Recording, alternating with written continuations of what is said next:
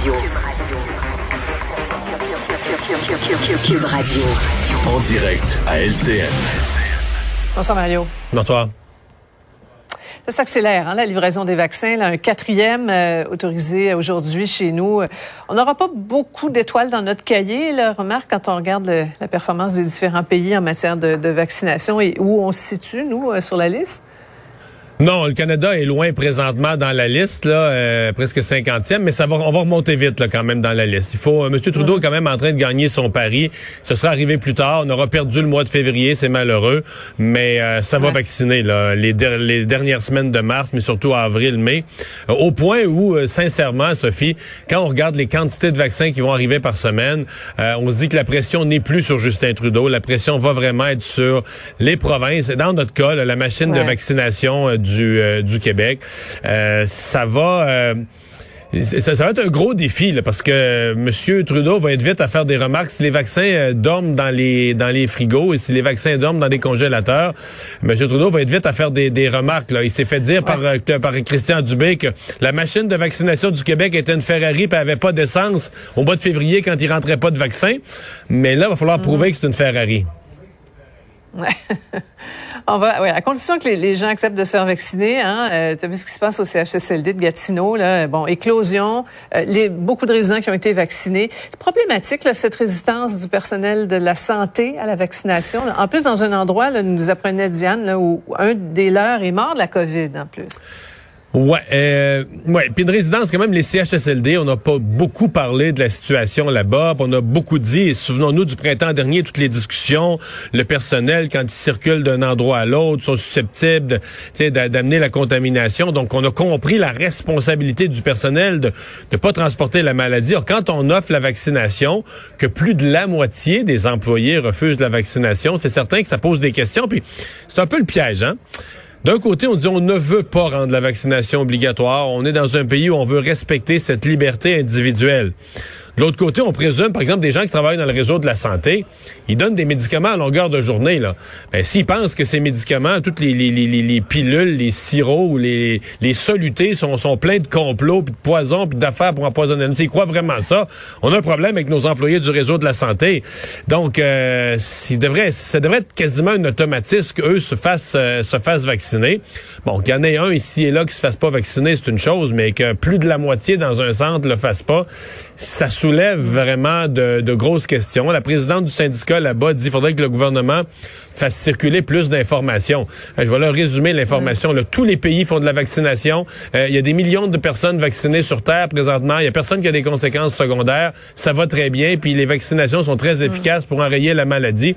C'est faites l'information là. Puis je pense qu'il faut que les euh, mm-hmm. il faut que les, les, gens du système de santé entendent le, le, message. Ça serait plate qu'on en soit que le gouvernement soit forcé de de forcer la main de certains employés du réseau de la santé. Ouais. Ce serait intéressant de, de, de l'entendre des principaux intéressés et pourquoi ils ne veulent pas, ils veulent rien savoir du vaccin en question.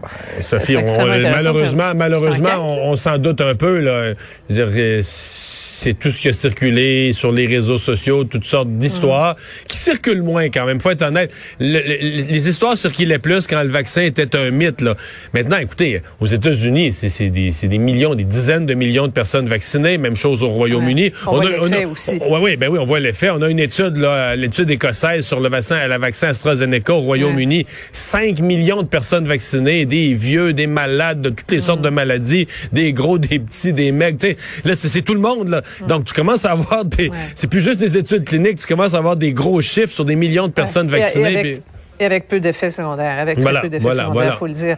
Euh, je, je t'entends, Mario, sur euh, cette nouvelle affaire qui, entache sérieusement la, réputation des Forces armées canadiennes. Justin Trudeau, qui plaide l'ignorance aujourd'hui, il aurait pris connaissance récemment, là, au mois de février, des, des allégations au sujet de l'ex-chef d'état-major grâce aux médias.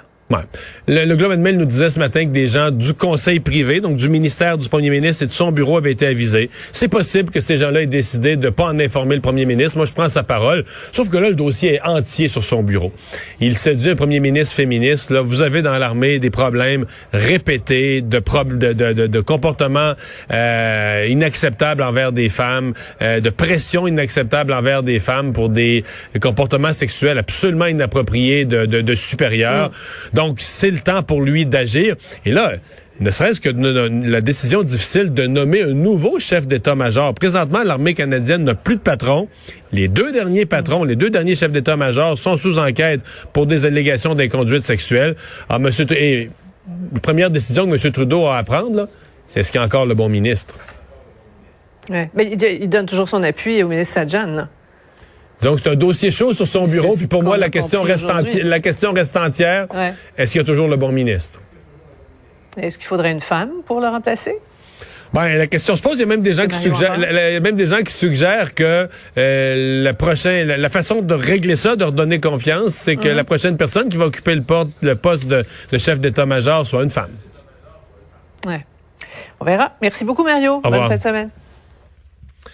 Alors Vincent, ben la deuxième et dernière fin de semaine de la semaine de relâche. On annonce quoi comme météo? Ben c'est ça, là, en fin de semaine, plus quand même froid parce qu'on est depuis plusieurs jours maintenant dans une espèce de système assez froid ben, le le début mars, c'est plus froid que la fin avril. Oui, parce qu'on est... avec la fin février, pardon. Euh, oui, avec la fin février. Enfin, on est carrément dans des températures encore hivernales. Donc demain, on peut dire assez froid, ben, assez froid, des moins 7, venteux.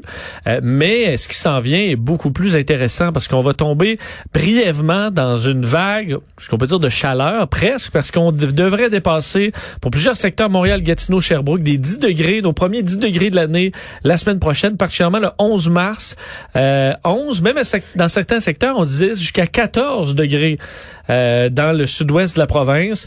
Alors, Donc, en euh, milieu de semaine prochaine? Euh, le, le 11, mercredi, ça devrait être le plus chaud, et ensuite, on va redevenir à des températures plus normales. Et euh, on prévoit même à Val-d'Or 8 degrés le 11. Ça, on n'a pas vu ça depuis quand même euh, longtemps. Alors qu'en moyenne, là, dans les 20 dernières années, le premier 10 degrés, c'est autour du 19 mars. Alors, on est un petit peu en avance quand même, en espérant que on va le prendre. le printemps arrive tôt. On va le prendre. Euh, merci Vincent, merci Alex à la recherche, Sébastien à la mise en onde. Merci à vous d'avoir été là. On se donne rendez-vous lundi 15h30. Sophie Durocher s'en vient. Bonne fin de semaine.